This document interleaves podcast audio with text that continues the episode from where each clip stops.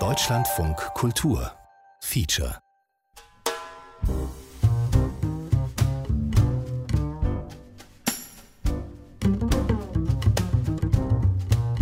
Das Alter ist keine Schlacht, es ist ein Massaker, sagte der amerikanische Schriftsteller Philip Ross.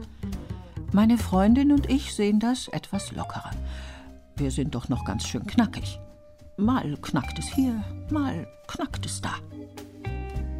Neulich allerdings war es vorbei mit der Leichtigkeit. Einladung zu einem Freundinnentreffen nach langer Zeit.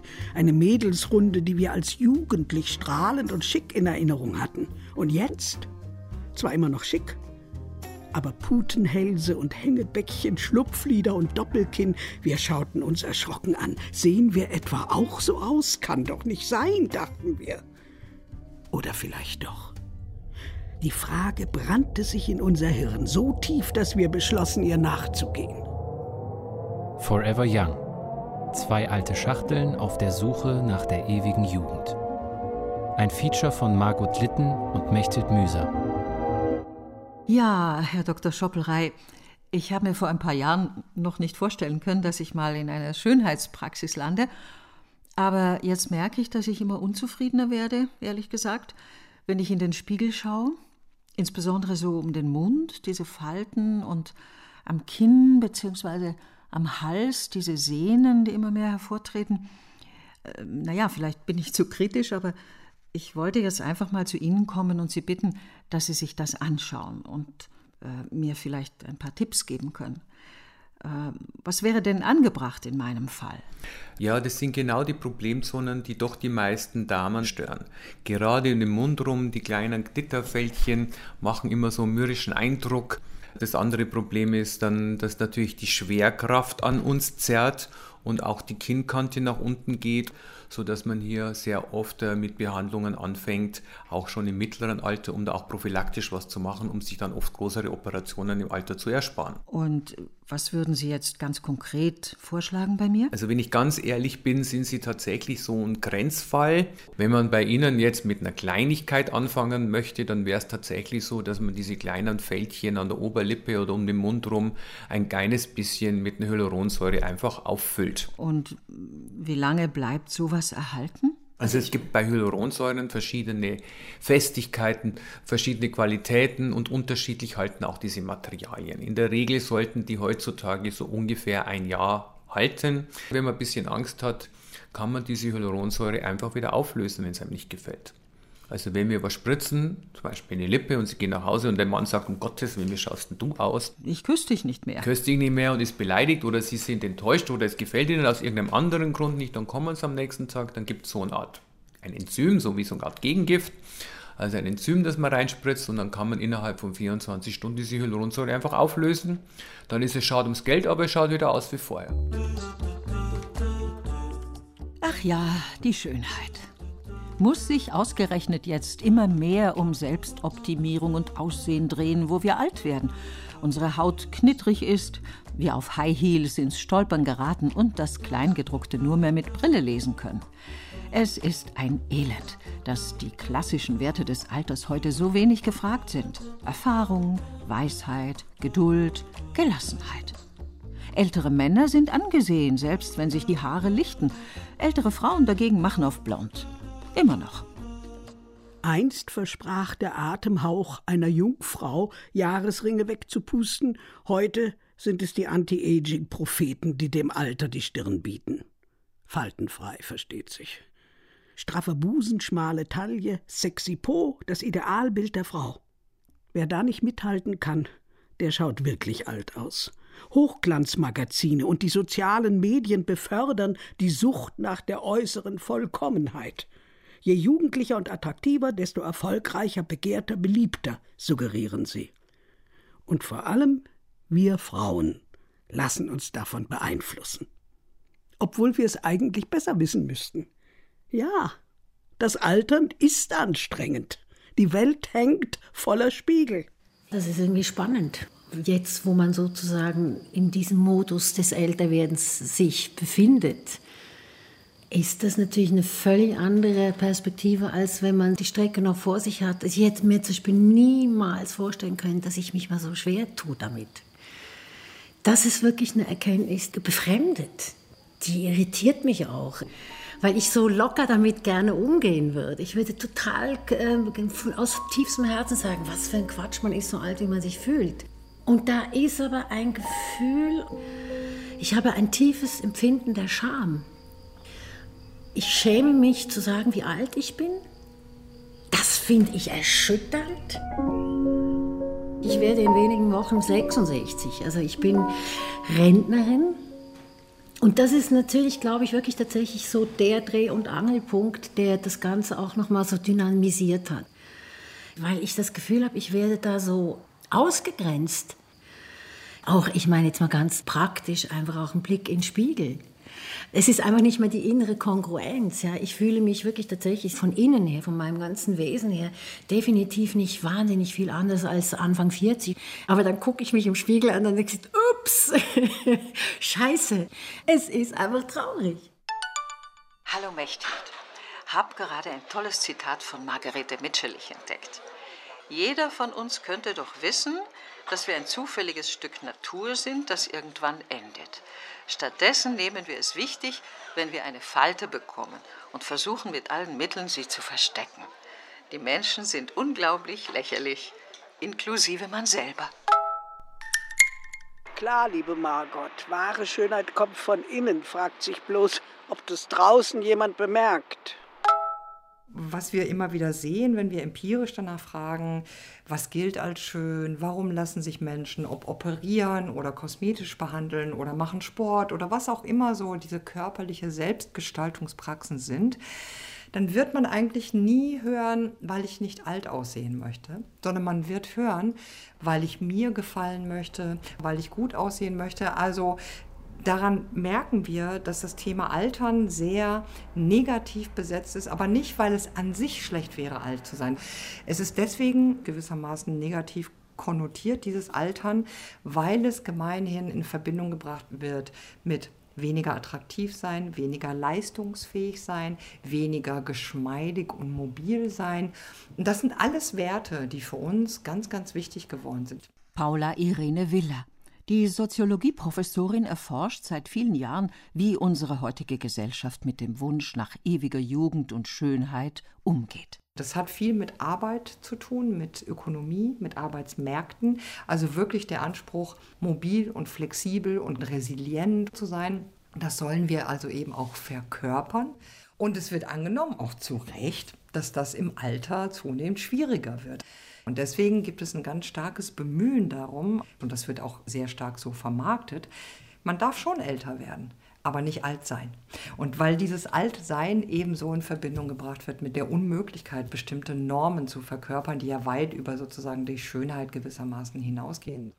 Junge Menschen sind erfolgsorientierter und stärker auf die Erfordernisse der heutigen Arbeitswelt ausgerichtet, so die gängige Meinung. Diese Normen, sagt Paula Irene Villa, setzen wir alle. Aber man muss auch sehen, dass Normen nicht unbedingt etwas Schlimmes sind. Die Frage ist, ob sie zu uns passen, ob sie uns frei machen und ob wir gut mit ihnen leben können.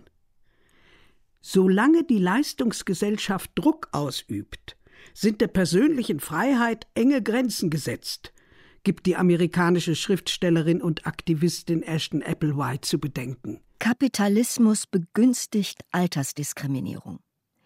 Wenn ich die Falten in meinem Gesicht hässlich finde, werde ich tausende Dollar für teure Cremes und vielleicht sogar Schönheitsoperationen ausgeben. Niemand verdient Geld mit Zufriedenheit. Im Silicon Valley kriegen Ingenieure Botox und Haarauffüllungen vor wichtigen Terminen. Weiße, gut ausgebildete 30-Jährige.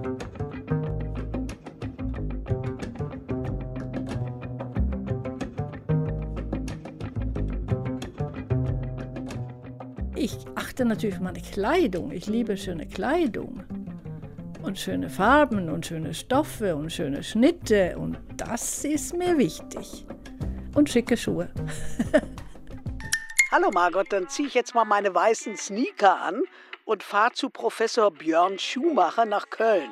Der ist Biologe und Präsident der Deutschen Gesellschaft für Alternsforschung. By the way, ein ziemlich junger Mann. Mal sehen, welche Fragen die Forscher heute so umtreiben. Also das Altern hat den Menschen ja schon immer fasziniert oder interessiert. Und die Wahrnehmung, die Erkenntnis, dass wir altern und sterben, ist vielleicht so auch ein definierender Moment der Menschwerdung eigentlich.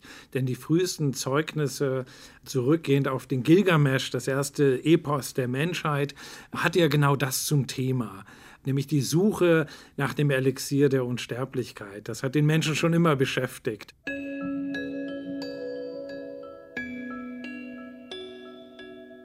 Bereits König Gilgamesch suchte etwa 3000 Jahre vor Christus vergebens nach einem Jungbrunnen und musste am Ende akzeptieren, dass Unsterblichkeit wohl den Göttern vorbehalten war.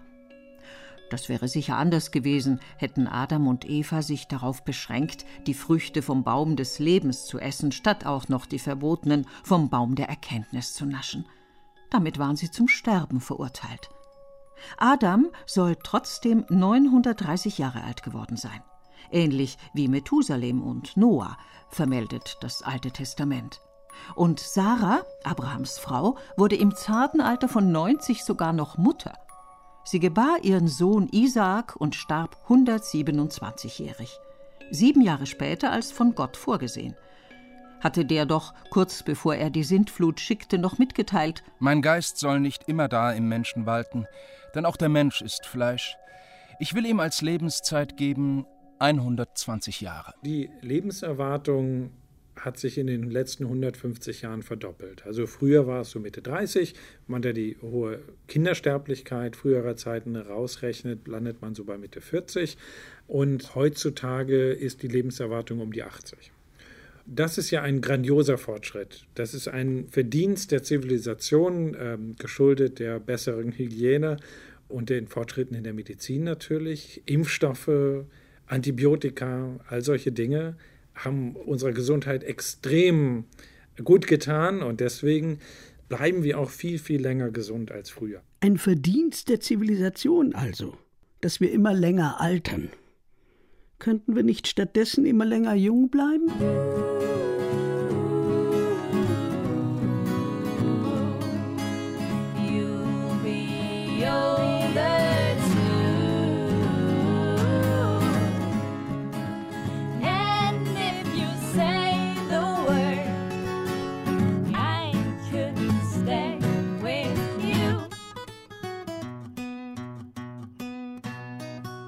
Schon 300 Jahre vor Christus trachteten die Taoisten danach, ihre Körper in unsterbliche, spirituelle Wesen zu transformieren, die keinerlei Alterserscheinungen kennen.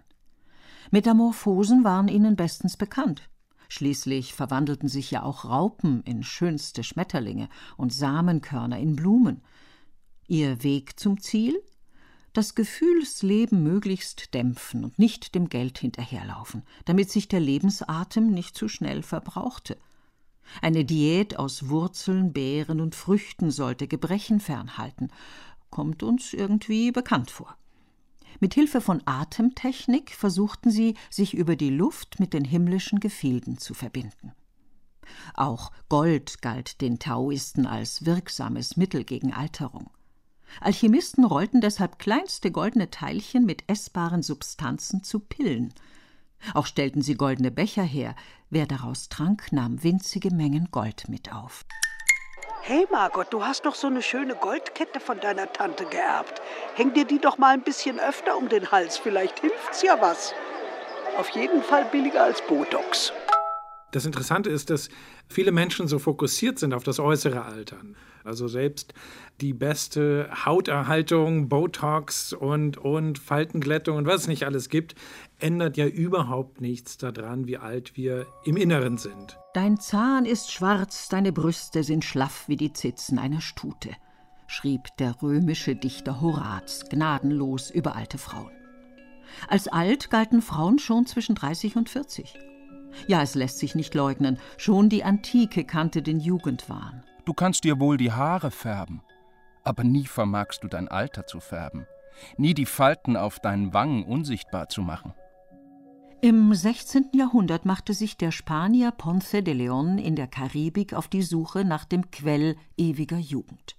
Indianer hatten ihm von einem Gewässer auf der Insel Bimini berichtet, das jeden verjüngt, der darin badet. Der Mitfünfziger wäre für seine junge Frau gerne in diesen Jungbrunnen gestiegen, aber leider fand er die Quelle nicht. Dafür entdeckte er auf dieser Reise Florida. Immerhin etwas.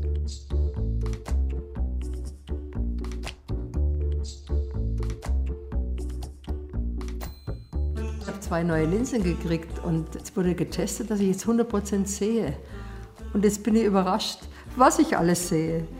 Ich sehe in den Spiegel und stelle fest, ui, ich sehe gar nicht so jung aus, wie ich mich immer äh, gefühlt habe. Ja, okay, jetzt sehe ich alle Falten und ich sehe aber die Falten auch bei anderen Leuten plötzlich. Die sind nämlich auch deutlich älter. Wir sind jetzt alle alt geworden, auch wenn wir es nicht wollen, aber knusprig und schön ist was anderes. Jede Epoche kultiviert ihre eigenen Vorstellungen von Schönheit und Alter. Die biologische Basis ist das eine, was Kultur und Gesellschaft daraus machen, das andere. Die Moderne ist das Versprechen darauf, dass wir uns als Individuen und als Gesellschaften selbst gestalten, diesseitig von Gott, von Religion, nicht von Aberglaube oder von autoritärer Herrschaft. Die Soziologieprofessorin Paula Irene Willer. Und das hat in der Moderne immer auch eine körperliche Dimension. Und da geht es ganz stark auch darum, über den eigenen Körper zu verfügen, den eigenen Körper zu gestalten. Es gibt immer weniger Bekleidungsvorschriften, wenn man das vergleicht mit den Zünften im Mittelalter beispielsweise. Immer weniger Vorschriften, wer mit wem wie Sexualität leben darf. Ja, das ist ein langer Prozess, das ist nicht automatisch sozusagen im 19. Jahrhundert alles frei, aber die Moderne hat immer dieses Versprechen darauf, du kannst mit dir, mit deiner Individualität und auch mit deinem Körper tun, was du im Rahmen der Vernunft richtig hältst. Das allerdings ist gleichzeitig sehr beschränkt auf wenige Gruppen in der Moderne. Also der weiße, heterosexuelle, bürgerliche Mann, der darf vor allem über seinen eigenen Körper verfügen. Ganz, ganz viele andere Gruppen nicht. Kinder nicht, sogenannte Behinderte nicht, Frauen schon gar nicht.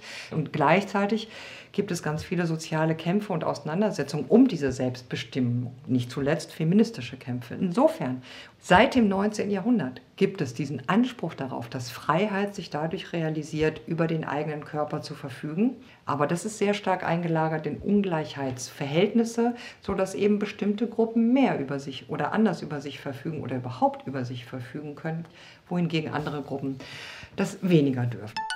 Liebe Mechthild, Grüße aus Buenos Aires. Stell dir vor, heute habe ich am Hotelpool eine total aufgespritzte argentinische Schönheitschirurgin getroffen. Und natürlich gleich ein Interview mit ihr gemacht. Alles ist möglich. Zum Beispiel habe ich ein minimales Lifting entwickelt. Es nennt sich CUT. Da schneidet man am Haaransatz entlang die schlaffe Haut zwei Millimeter tief auf und zieht sie nach oben. Das bringt ebenfalls ein fantastisches Ergebnis. Und zwar ganz ohne Ausfallzeit. Und dann natürlich Branch. Auch meine eigene Erfindung. Bei Putenhals, Schlabberhaut, tieferen Falten.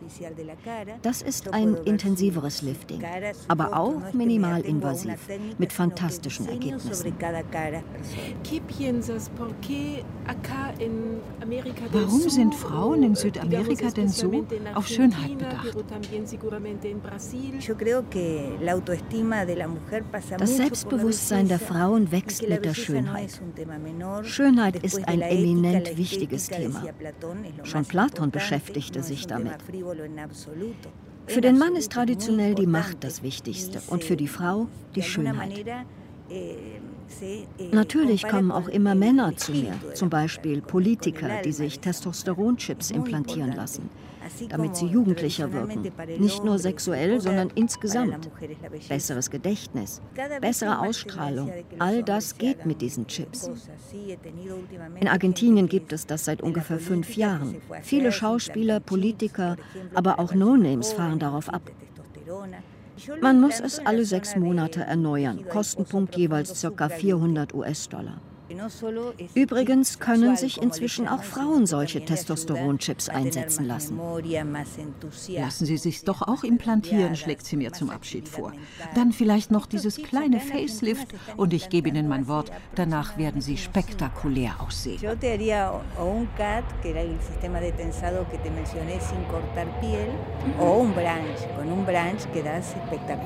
Zu dumm.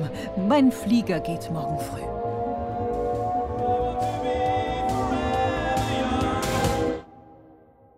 Werfen wir einen Blick auf die Männer. Natürlich wollen auch sie gut aussehen. Die einen trainieren sich Muskelpakete an, rasieren sich Brust, Beine, Po und lassen sich für den hippen Look bizarre Tattoos in die Haut stechen, andere tragen schmale, alterslose Anzüge. Und doch bei Männern zählt nicht so sehr das Äußere, sondern vor allem eins, der Status, gekoppelt an entsprechendes Auftreten. Wer gesellschaftliches Ansehen genießt, ist begehrt, kaum zu schlagen, der Herr mit grauen Schläfen im Arztkittel. Warum aber nehmen Männer in höheren Positionen die Qual auf sich, im Alltag, unabhängig von der Temperatur, mit hochgeknöpftem Hemd, enger Krawatte und Jackett herumzulaufen? Ist doch ziemlich unbequem. Die Antwort finden wir in der Evolutionsbiologie. Männliche Tiere brauchen Testosteron für Fortpflanzungsaufgaben, schwächen damit aber gleichzeitig ihr Immunsystem. Um zu demonstrieren, dass sie trotzdem bei Kräften sind, machen sie besonders auf sich aufmerksam, nicht nur durch prächtige Farben, Balz und Brunftgehabe, sondern auch durch spezifische, eigentlich hinderliche Merkmale – die ausladende Schwanzschleppe des Pfaus erschwert ihm das Laufen und Fliegen. Die Mähne des Löwen behindert seine Jagd. Die Tiere zeigen, sie können es trotzdem. Forscher sprechen von Immunkompetenz-Handicap. Ein furchtbares Wort. Der Krawatten- und Anzugträger macht also deutlich, dass er selbst gehandicapt noch leistungsfähig ist. Klimatisierte Räume helfen. An Frauen werden andere Erwartungen gestellt. Weil es das Los der Frau ist, in den Augen der Männer ein Objekt der Erotik zu sein, verliert sie, alt und hässlich geworden, den ihr in der Gesellschaft zugewiesenen Platz. Sie wird ein Monstrum, das Widerwillen und sogar Furcht erregt. Notierte Simone de Beauvoir 1970 in ihrem Essay Das Alter. Die Schriftstellerin und Philosophin verwies darauf, dass das patriarchale Christentum den Vorrang der Männer und der Jugend noch bestärkt hat. Für alte Frauen blieben Almosen. Bei den Jungen und ihren physischen Kräften lag die Macht, auch wenn der eine oder andere ältere Mann durch seinen Reichtum oder als Schamane, Weiser, Richter oder Priester hohes Ansehen erlangte. Auch Frauen schafften es vereinzelt in die obere Riege der Gesellschaft. Sie wurden Äbtissin wie Hildegard von Bingen, Königin wie Elisabeth I. oder Zarin wie Katharina die Große. Keine von ihnen starb jung, aber ihr Vorbild änderte nichts an den Zerrspiegeln, durch die alte Frauen gesehen wurden. Hi Margot, weißt du eigentlich, dass es inzwischen diverse Start-ups gibt, die speziell Finanzierung von Schönheitsoperationen anbieten? Ja, Herr Dr. Schoppelrei, das muss man sich natürlich als Patientin alles leisten können, weil man ja auch in, in eine gewisse Abhängigkeit, stelle ich mir vor, gerät. Wenn man es einmal angefangen hat, freut man sich im besten Fall darüber und nach ein paar Monaten, wenn die Wirkung vorbei ist, denkt man, hey, wie schaue ich aus? Also das stimmt leider wirklich. Also diese guten Materialien und ich sage jetzt mal auch die guten Ärzte sind natürlich jetzt nicht billig. Wenn du jetzt eine kleine Rentnerin bist, dann kannst du dir das nicht leisten. Also Schönheit ist schon auch ein bisschen Luxus. Es kostet in der Tat und tut nicht nur weh. Ja, es heißt ja, wer schön sein will, muss leiden. Dieser Spruch, den Sie gerade gemacht haben, auch Schönheit muss leiden, der ist in fast jeder Kultur bekannt, in sehr vielen Sprachen. Wir haben viele Patienten, die kommen aus Russland, die kommen aus den arabischen Ländern, die kommen aus Spanien und äh, in jeder Sprache gibt es einen ähnlichen Spruch, Schönheit muss leiden oder eigentlich müsste ja heißen Eitelkeit. Und jede Kultur hat natürlich ein anderes Schönheitsideal. Was wir furchtbar finden, wenn die Russen mit den ganz dicken Lippen zum Beispiel kommen, finden die toll. Und heute kommt natürlich dazu, dass sie es zeigen wollen, dass sie sich das leisten können. Ich war in Deutschland schau mich an, ich habe mir 1000 Euro was unterspritzen lassen, ich kann mir das leisten, das soll man sehen. Und woher kommt es Ihrer Meinung nach, dass zum Beispiel die Argentinierinnen sich am meisten operieren lassen? Also da gibt es Statistiken, dass da die meisten Schönheitsärzte tätig sind. Und dann kommt an zweiter Stelle ungefähr der Iran. Die iranischen Frauen, obwohl sie ja verschleiert sein müssen. Woher kommen diese Unterschiede in den Kulturen? Kurz gesagt, im Iran zum Beispiel ist es so, dass die Damen fast alle ihre Nasen operieren lassen. Weil die halt sehr oft sehr große, dominante Nasen haben und natürlich das Gesicht oder der kleine Schlitz, der rausschaut, vor allem die Augen und die Nase freilässt und die muss natürlich perfekt sein. Die Südamerikaner, ob es jetzt Argentinier oder Brasilianer sind, haben ein ganz anderes Verhältnis zur Schönheit als wir. Da spielen Äußerlichkeiten eine viel größere Rolle. Da kriegen Mädchen schon zum 18. Geburtstag neue Brüste. Und gerade wenn du sonst nichts hast, ist manchmal dein Äußeres sehr wichtig.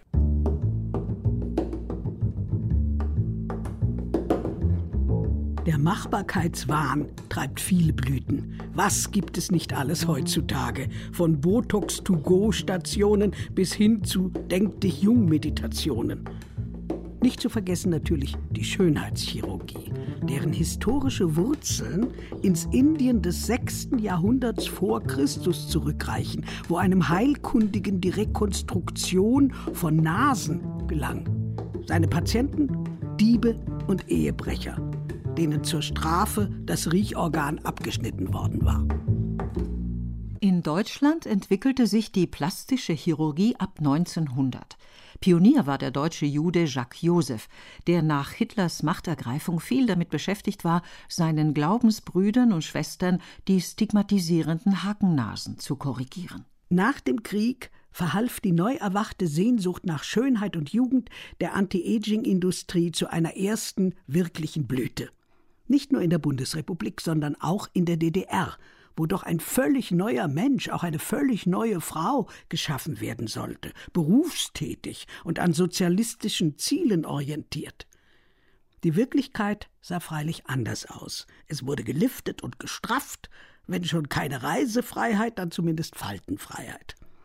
Allerdings waren, wie sich die Leipziger Professorin Barbara Langanke erinnert, die Bedingungen der OPs teilweise schwierig. Das Problem für uns war manchmal Nahtmaterial. Wir mussten damit sehr haushalten. Aber wir haben uns natürlich auch geholfen mit einigen Dingen. Zum Beispiel, wir haben für diese Nähte, die also in der Haut gelegt werden, haben wir uns beim Anglerbedarf diese ganz dünne Angelschnur besorgt. Und das haben wir sterilisiert im Gassterilisator und haben das dann verwenden können. Alt werden will jeder, alt sein keiner. Dem Idealbild des jugendlichen Alten joggt inzwischen fast jeder hinterher. Schönheit gilt als eine extrem starke evolutionäre Währung. In einem schönen Körper wohnen gesunde Gene, so die Idee. Eine glatte Haut kündet von einem effizienten Immunsystem. Funktionierende Immungene versprechen bessere Gesundheit für den Nachwuchs und ein längeres Leben. Mit den Wechseljahren ist das vorbei. Eigentlich macht es für die Evolution wenig Sinn, dass Frauen nach den Wechseljahren noch lange weiterleben, könnte man denken. Aber Alternsforscher Björn Schumacher bringt andere Argumente ins Spiel. Das Interessante ist, dass es einen Unterschied gibt zwischen der Lebenserwartung der Frauen und Männer, das ist ungefähr vier Jahre. Das Faszinierende daran ist, dass das nicht nur uns Menschen so geht, sondern vom Bodenkäfer bis zum Elefanten kommt das auch in der Natur überall vor. Und je länger die Lebenserwartung einer Frau ist, desto mehr Enkel gibt es, statistisch gesehen. Und das ist ja das Einzige, woraus wirklich in der Evolutionsgeschichte ankommt. Wie viele weitere Träger der Gene gibt es? Großväter haben da übrigens keinen positiven Beitrag. Also wenn die älter werden, wirkt sich das in keiner Weise positiv aus. Aber bei Großmüttern offenbar gibt es den Effekt. Und bei Tieren ist das eben auch so. Also selbst bei den genannten Bodenkäfern ist es so, dass es dass eine erhöhte Nachkommenschaft damit korreliert, dass Weibchen älter werden. Wer hätte das gedacht? Initialzündung der modernen Alternsforschung war die Erkenntnis, dass die Art und Weise des Alterns von Genen bestimmt wird. Da Mensch und Tier eine gemeinsame Evolutionsgeschichte haben, begannen Wissenschaftlerinnen und Wissenschaftler, den Alterungsprozess in den Genen ganz einfacher Organismen zu untersuchen, unter anderem beim Fadenwurm, der in der Gartenerde lebt. Und da hat sich Cynthia Kenyon zum ersten Mal in den 1990er Jahren in Kalifornien Gedanken gemacht, wie lange lebt denn so ein Wurm und hat dabei festgestellt, dass Tiere die eine Veränderung, wir nennen das Mutation, eine Veränderung in einem einzelnen Gen hatten, dass diese Tiere doppelt so lange lebten wie normale Tiere. Und das war der Beweis, dass es Gene gibt, die das Altern festlegen. Und genau die gleichen Gene existieren auch bei uns Menschen, die haben wir auch. Und deshalb können wir so viel verstehen aus dieser ganz einfachen Tierforschung bei Fadenwürmern, was Relevanz hat für das menschliche Altern. Igitt, der Fadenwurm und ich haben die gleichen Gene und altern womöglich auf ähnliche Weise? Mach dir nichts draus. Wie sagte schon Robert Gernhardt, dich will ich loben, hässliches. Du hast so was Verlässliches. Bei Hundertjährigen hat sich gezeigt, dass sie eine Variante der gleichen Gene in sich tragen, die den Fadenwurm lange leben lassen. Die Gene erben wir von unseren Eltern. Da kann man Glück haben oder auch nicht. Die Gene sind aber freilich nicht alles, hat die Wissenschaft festgestellt. Altern ist ein dynamischer Prozess. Er kann beschleunigt oder verlangsamt werden. Die australische Molekularbiologin Elizabeth Blackburn bekam 2009 den Medizinnobelpreis dafür, dass sie den Einfluss sogenannter Telomere auf die Alterung der Zellen entdeckte. Telomere sind die Enden der Chromosomen, Schutzkappen, vergleichbar den Enden von Schnürsenkeln. Teilt sich eine Zelle, wird die DNA, das Erbgut, kopiert, und jedes Mal geht ein Stückchen ihrer Telomere verloren. Mit zunehmendem Alter der Zellen werden also die Schutzkappen kürzer und kürzer, bis sie so kurz sind, dass die Zellen sich nicht weiter teilen. Sie verharren, wie sie sind, geben falsche Signale, schütten entzündungsfördernde Stoffe aus und begünstigen so Arthrose oder Herzkrankheiten. Der Körper verliert seine Fähigkeit, diese und auch andere Schäden, etwa umwelt- oder ernährungsbedingte, zu reparieren. Der Organismus verschleißt und das Krebsrisiko wächst. Das eigentliche Problem ist ja nicht, dass ein 60-Jähriger nicht wie ein 20-Jähriger aussieht. Das Problem ist, dass mit zunehmendem Alter die Krankheiten kommen. Auch die Ideale Schönheit und Gesundheit gehen nicht unbedingt Hand in Hand. Im Gegenteil. Zugunsten der Ästhetik werden immer mehr gesundheitliche Risiken in Kauf genommen. Der menschliche Körper gilt als zu optimierende Materie. Und die Schönheitsindustrie lebt inzwischen partiell davon, körperliche Probleme zu konstruieren, für die sie dann eine Lösung anbietet. Beispiel Intimchirurgie. Während bei bestimmten afrikanischen Völkern besonders große innere Scham- oder Vulvalippen als das Nonplusultra gelten, sind hierzulande seit einiger Zeit besonders kleine innere Schamlippen gefragt. Trendsetter waren dabei vor allem Softpornomagazine wie der Playboy, die seit einigen Jahren vermehrt nackte, rasierte weibliche Genitalien zeigen. So kam die Intimrasur in Mode und legte einen Bereich frei, der jetzt gestaltet werden konnte.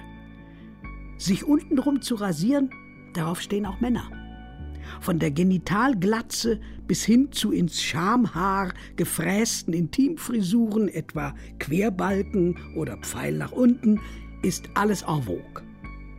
Penis-OPs freilich sind eher selten gewünscht. Dagegen lassen sich laut einer Umfrage in Deutschland inzwischen mehr als 5000 Frauen pro Jahr ihre Vulvalippen operativ verkleinern. Also ich habe mir die Schamlippen verkürzen lassen. Die waren mir zu lang, was auch im Alter einfach unschöner wird. Man sitzt da dann so halb drauf. Also nicht immer, aber manchmal hat man das so gespürt, wenn ich die Möglichkeit habe und einen guten Operateur kenne, die Sache bezahlbar ist, und dann habe ich es gemacht. Andere fahren davon in Urlaub. Ich wurschtel lieber an mir rum und bin recht zufrieden mit mir. Ich finde es wunderbar. Stell dir vor, Mechthild, Ein Intimchirurg aus Bayern wird im Internet als der Vagina-Picasso bezeichnet. So was Schräges. Picasso würde sich im Grab umdrehen. Übrigens hat er mal gesagt, er male die Nasen absichtlich schief, damit die Leute gezwungen seien, hinzuschauen. Der Wissenschaftsautor Ulrich Renz dürfte Picasso recht geben. Wunderschön ist Schönheit erst, schreibt er, wenn sie ein Geheimnis birgt, irgendeine Brechung, eine Abweichung von der allzu perfekten Form, eine Merkwürdigkeit, die den Betrachter zu einem zweiten und dritten und immer wieder neuen Blick zwingt. Attraktivität beherrscht das soziale Leben, bilanziert Ulrich Renz. Hübsche Kinder bekommen mehr Aufmerksamkeit. Attraktive Chefs sind oft beliebter. Wer gut aussieht, hat mehr Chancen, beruflich wie privat.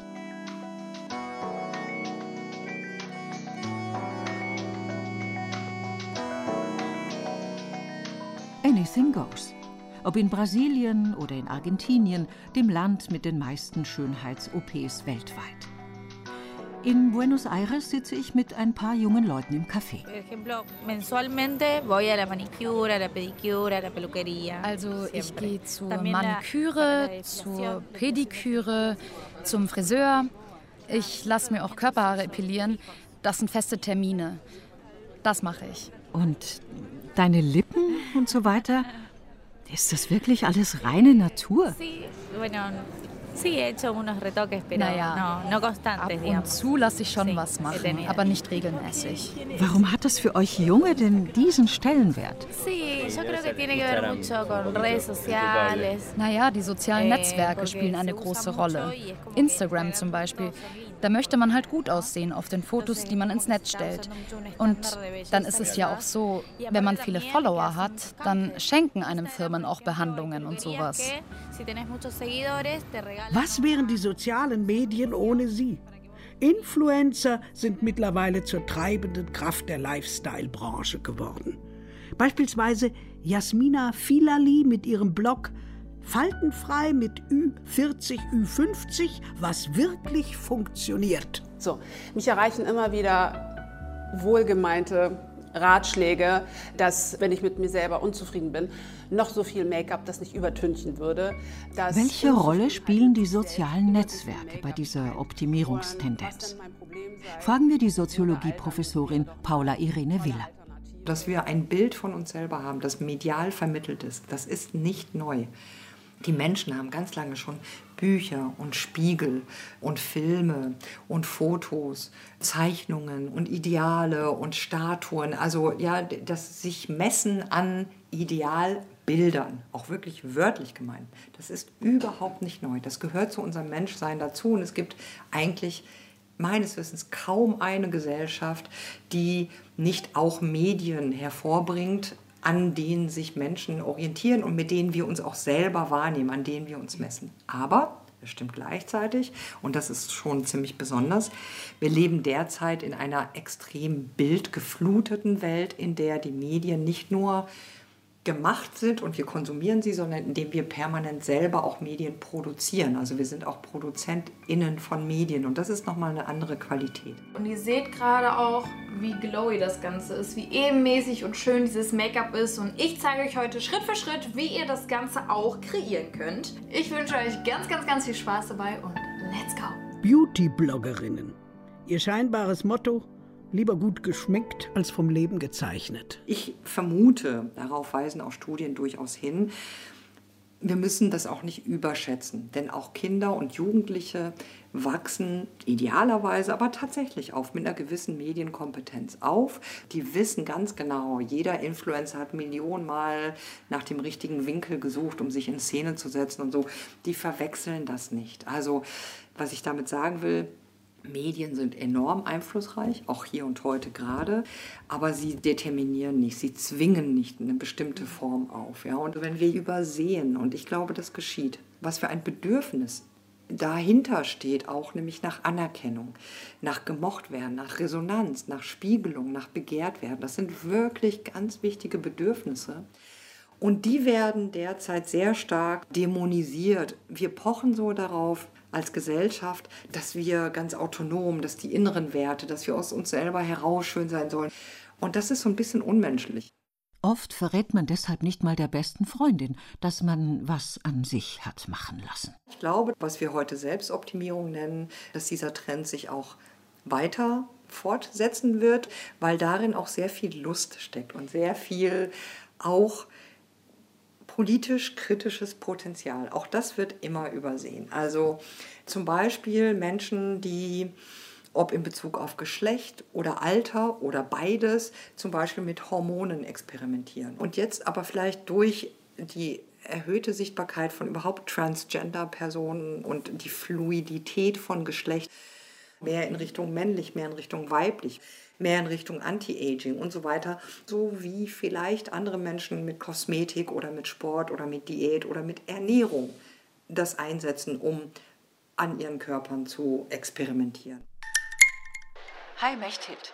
Früher war alles leichter. Ich zum Beispiel. Lass dich doch am besten zur Panda-Bärin umschulen. Wenn du immer dicker wirst, finden dich trotzdem alle noch süß. Eines Tages habe ich mir gesagt, ich bin 40 Jahre alt. Als ich mich von diesem Schock erholt hatte, war ich 50. Die Betroffenheit, die mich damals überfiel, hat sich nicht gegeben schrieb Simone de Beauvoir einst über ihre Erfahrungen mit dem Älterwerden. Spätestens ab den 40ern fangen die Jahre an, es sich in unserem Körper gemütlich zu machen. Für uns wird es damit leider ungemütlich. Wer heute so alt aussieht, wie er ist, hat verloren. Und vor Eitelkeit ist niemand geschützt. Ich erinnere mich, ich habe einmal eine 90-jährige Bildhauerin fotografiert, die tolle Arbeiten machte für ein Buch.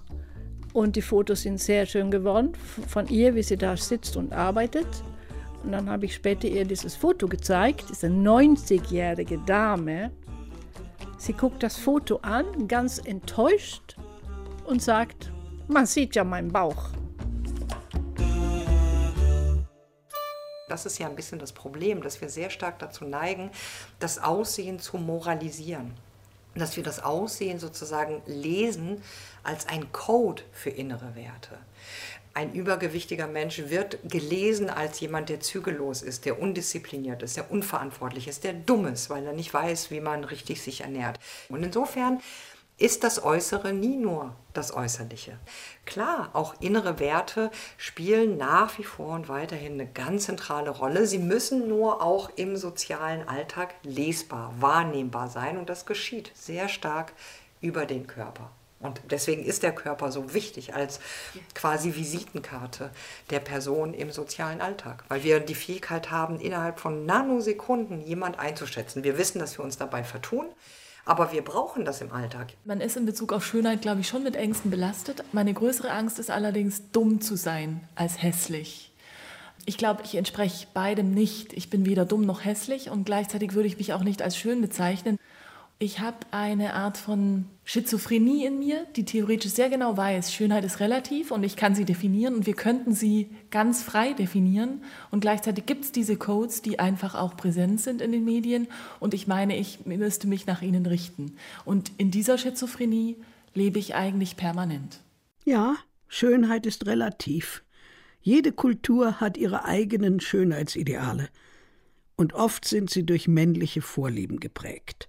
Sie einzuhalten erforderte im Lauf der Geschichte so manch brutales Vorgehen.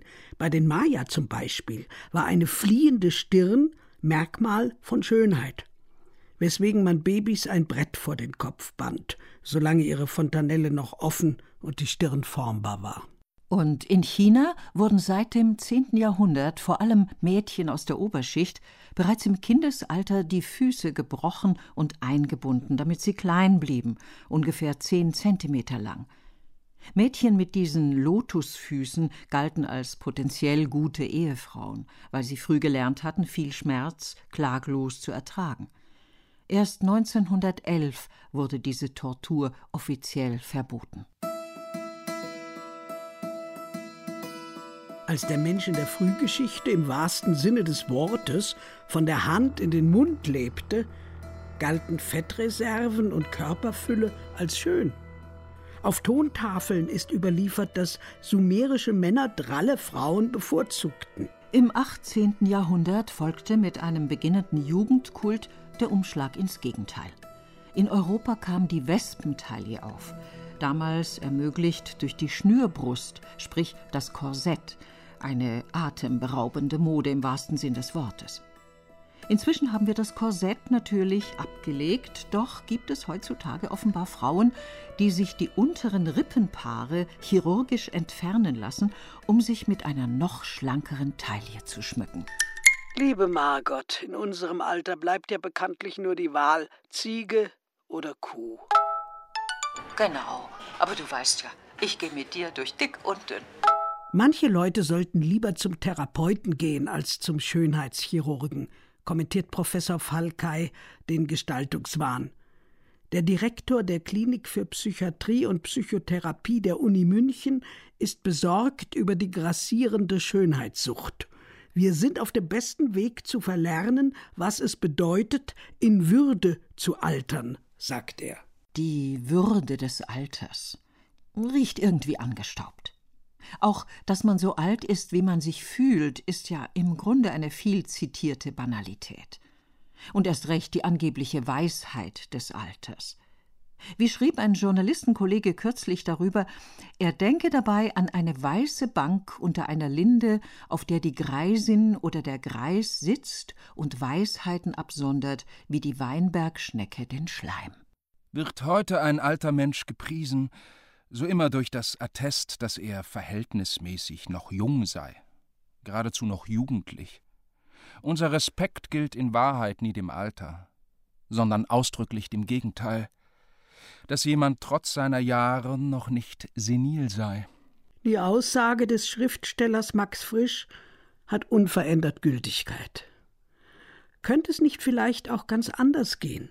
Entspannter, weniger auf jung getrimmt, Schließlich werden die Menschen immer älter. Allein in Japan zum Beispiel leben inzwischen rund 70.000 Hundertjährige. Vor allem die Inselgruppe Okinawa dort ist ein Hotspot der Langlebigkeit. Also es gibt eine dritte Phase im Leben inzwischen, die auch gestaltet werden will und wo auch Märkte, Arbeitsmärkte und Konsummärkte und allerlei Interessen auch zugreifen und wo Menschen auch den ganz authentischen Wunsch haben, dort toll auszusehen, aktiv zu sein, sexy zu sein, kreativ an sich weiterzuarbeiten und nicht zu sagen, gut, das war's, jetzt ziehe ich mir orthopädische Trümpfe an und versteck mich. Das sogenannte dritte Alter beginnt mit etwa 60 Jahren das vierte Alter um die 80. Die Erfolgsnachrichten der Wissenschaft gelten vor allem für das dritte Alter und dessen Potenzial. Danach offenbart sich unbarmherzig die biologische Endlichkeit des Menschen. Professor Schumacher gibt jedoch einen Trost mit auf den Weg. Das chronologische Alter, also das nach Jahren gezählte, sei als Grundlage für Entscheidungen inzwischen völlig überholt. Mit 65 oder 67 generell in Rente zu gehen, sei ein Konzept aus dem 19. Jahrhundert. Das biologische Alter ist wirklich das Entscheidende, nämlich das sagt uns, wie alt wir denn wirklich sind. Also es gibt eben Menschen, die mit 65 noch durchaus jünger sind. Und es gibt auf der anderen Seite Menschen, die schon mit 65 durchaus chronische Krankheiten haben. Wir wissen ja heute schon, dass Lebensstil erhebliche Auswirkungen hat. Wir wissen aus Zwillingsstudien zum Beispiel, wo man eineige Zwillinge hat, die genetisch identisch sind. Und daran kann man jetzt ablesen, wie viel von dem Alter genetisch bedingt ist und wie viel Umweltfaktoren sind. Und da hat man gefunden, dass die genetischen Faktoren, die festlegen, wie altern wir, wo ist unsere Lebenserwartung, dass die nur etwa so ein Drittel ausmachen. Und zwei Drittel sind eben Lebensumstände. Das heißt, dass wir selbst sehr viel in unserer eigenen Hand haben, was wir aus unseren Genen machen. Das Alter kommt in Schüben. Eines Morgens wacht man auf und es ist da. Was also tun? Die alten Ägypter verspeisten einst die frischen Drüsen junger Tiere, wir können uns heute menschliches Blutplasma spritzen lassen oder Ratgeberliteratur lesen von den zehn Schritten zur Unsterblichkeit bis hin zu Altern wird heilbar. Und auch die Anti-Aging-Industrie propagiert ja ständig neue vermeintliche Wundermittel. Von der Fettwegspritze bis zum Vampirlifting. Meistens sind es Frauen, die sich für diese minimalinvasiven Methoden interessieren, so der Münchner Dermatologe Dr. Hans-Peter Schoppelrey. Für sie sei es eben besonders wichtig, jugendlich auszusehen. Wir gehen zum Sport, man verliebt sich vielleicht neu, hat neue Partner, du ziehst dich an, du bist schlank, du lässt dir die Haare machen, du lässt dir die Zähne machen. Dann wirst du natürlich nicht eine Haut haben wie eine alte Frau. Es passt halt dieses ältere Aussehen nicht mehr zu unserem Lifestyle. Und äh, probieren Sie denn die einzelnen Methoden auch an sich selber aus? Wenn man in diesem Metier arbeitet, ist die Versuchung natürlich schon sehr groß, dass man auch mal in die Schublade greift und selber ausprobiert. Und natürlich mache ich als eitler Mensch das auch. Die wahren Probleme, die mit dem Alterungsprozess einhergehen, kann man bzw. Frau freilich nicht einfach wegspritzen oder wegschneiden lassen dass man Menschen verliert, die einem nahestehen, dass man sich von Träumen verabschieden muss, dass man sich fragt, was das alles noch soll. Ganz abgesehen davon, dass die Lebensjahre das eine sind und die Lebensverhältnisse das andere. Ein Abgrund trennt eine Arbeiterin mit magerer Rente von einer wohlhabenden Unternehmerin im Ruhestand. Wollen wir vermeiden, dass das Alter zu einer spöttischen Parodie unserer früheren Existenz wird, so gibt es nur eine einzige Lösung, schreibt Simone de Beauvoir. Weiterhin Ziele zu verfolgen, die unserem Leben einen Sinn verleihen. Das hingebungsvolle Tätigsein für Einzelne, für Gruppen oder für eine Sache. Sozialarbeit, politische, geistige oder schöpferische Arbeit. Im Gegensatz zu den Empfehlungen der Moralisten muss man sich wünschen, auch im hohen Alter noch starke Leidenschaften zu haben, die es uns ersparen, dass wir uns nur mit uns selbst beschäftigen. Das Leben behält einen Wert, solange man durch Liebe, Freundschaft, Empörung oder Mitgefühl am Leben der anderen teilnimmt. Bloß nicht nichts tun. Darin sind sich eigentlich alle einig die sich mit dem Thema Alter beschäftigen. Und auch, dass eine neue, differenziertere Sicht auf diese Lebensphase nötig ist. Ein Blick, der nicht nur die Runzeln registriert, sondern auch die Stärken und Potenziale des Alters würdigt, jenseits der Kaufkraft alter Frauen und Männer und damit ihrer Bedeutung als Wirtschaftsfaktor. Ich habe eine beste Freundin seit Kindheitstagen. Wir sehen uns nicht so oft, deswegen sieht man dann mehr, wenn man sich sieht. Und ich stelle fest, manchmal sieht sie uralt aus, manchmal sieht sie aus wie früher. Es geht sehr, also ja auch mit welchem Blick man sieht und was man macht, ob man lacht, ob man was erzählt. Und am Ende ist es die Lebendigkeit, die zählt. Und wir? Glauben wir auch, dass unsere Lebendigkeit und Persönlichkeit zählen? Hat unsere Expedition ins Reich des schönen Scheins geholfen, uns mal wieder im Spiegel anzulächeln, anstatt die unheilige Dreifaltigkeit zu beklagen? Die Frage lässt sich wohl nur mit einem klaren Jein beantworten. Liebe Margot, komme gerade von meiner neuen Tongruppe. Die Leiterin war ganz beeindruckt, dass ich in meinem Alter noch so toll Kopfstand hinkriege. Da staunst du was? Ja, liebe Mechthild, Sport ist immer gut. Ich brauche auch mehr Bewegung und werde deshalb jetzt gleich über meinen Schatten springen und vielleicht doch in der Schönheitspraxis vorbeischauen.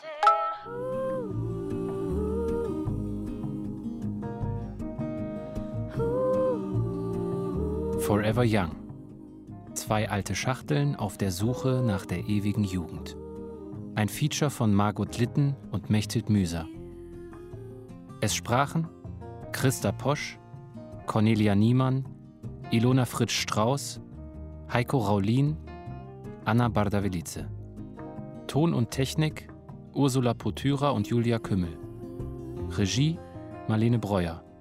Redaktion Dorothee Meyer-Karweg. Eine Produktion des Hessischen Rundfunks mit Deutschlandfunk Kultur 2020.